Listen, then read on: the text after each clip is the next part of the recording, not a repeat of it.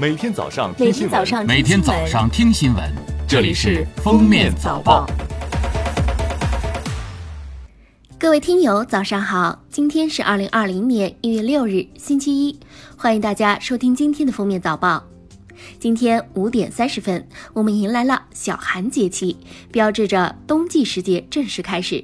据了解，今年的小寒正值二九的第七天，而一月九日将进入三九，也恰在小寒节气内。此时节，强冷空气及寒潮活动频繁，是一年中最冷的时节，大家一定要注意保暖御寒。首先来听时政要闻。一月五日，我国研制的发射重量最重、技术含量最高的高轨卫星“实践二十号”卫星成功定点。该卫星是中国航天科技集团有限公司五院抓总研制的东方红五号卫星公用平台首飞实验星，将对我国自主研发的新一代大型地球同步轨道卫星平台东方红五号卫星公用平台进行全面在轨验证，将填补我国大型卫星平台紧谱的空白，可满足未来二十年的大容量卫星应用需求。中国驻美国大使馆在其官网发布公告，提醒在美中国公民注意安全。近日，伊朗伊斯兰革命卫队下属圣城旅指挥官卡西姆·苏莱马尼在伊拉克巴格达机场遇袭死亡后，美国各地城市加强安全措施，首都华盛顿处于戒备状态。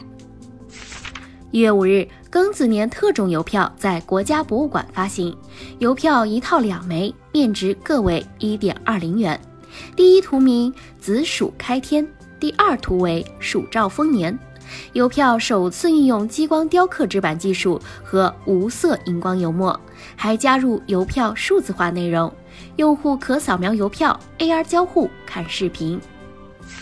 近日，国家移民管理局公布数据。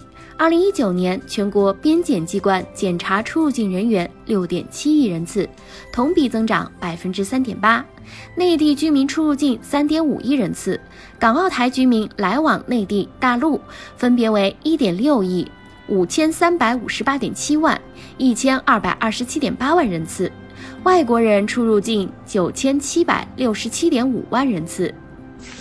下面是今日热点事件。现在我们已经进入了二零二零年。据了解，公历二零二零年为闰年，二月二十九天，全年三百六十六天。即将到来的农历庚子鼠年也是闰年，有个闰四月，全年共三百八十四天。也就是说，二零二零是双闰年。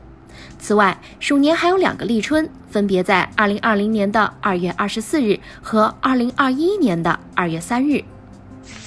近日，二零二零年首轮大范围雨雪天气过程已经开启，然而长江中下游一带近日气温却将进一步回升，上海、杭州、南昌最高气温都有可能超过二十摄氏度，较常年同期平均水平偏高十摄氏度以上。这种温度在一月是非常罕见的，并有可能挑战一月上旬的极值记录。近日，湖北神农架第三次金丝猴种群调查完成，数量从2005年的一千二百八十二只增至一千四百七十一只。据悉，神农架冬季食物匮乏是导致金丝猴种群濒危的主要原因之一。后经过人工捕食，确保新生金丝猴成活率达到了百分之百。进入冬季，海南三亚吸引了大量游客前去度假，但近来三亚海滩上多了不少强行跟拍、搭讪、骚扰游客的网络主播。日前，三亚文旅部门发文，自元旦起开启为期三个月的旅游整治行动，打击直播骚扰游客、行人等行为，对情节严重者将进行相应惩处。最近一段时间，一种宣称能防蓝光、能防辐射，甚至能防近视的防蓝光眼镜在朋友圈里广泛传播。防蓝光眼镜真能防近视吗？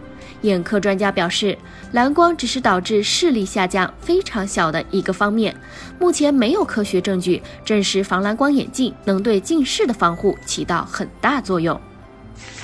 最后来听国际要闻。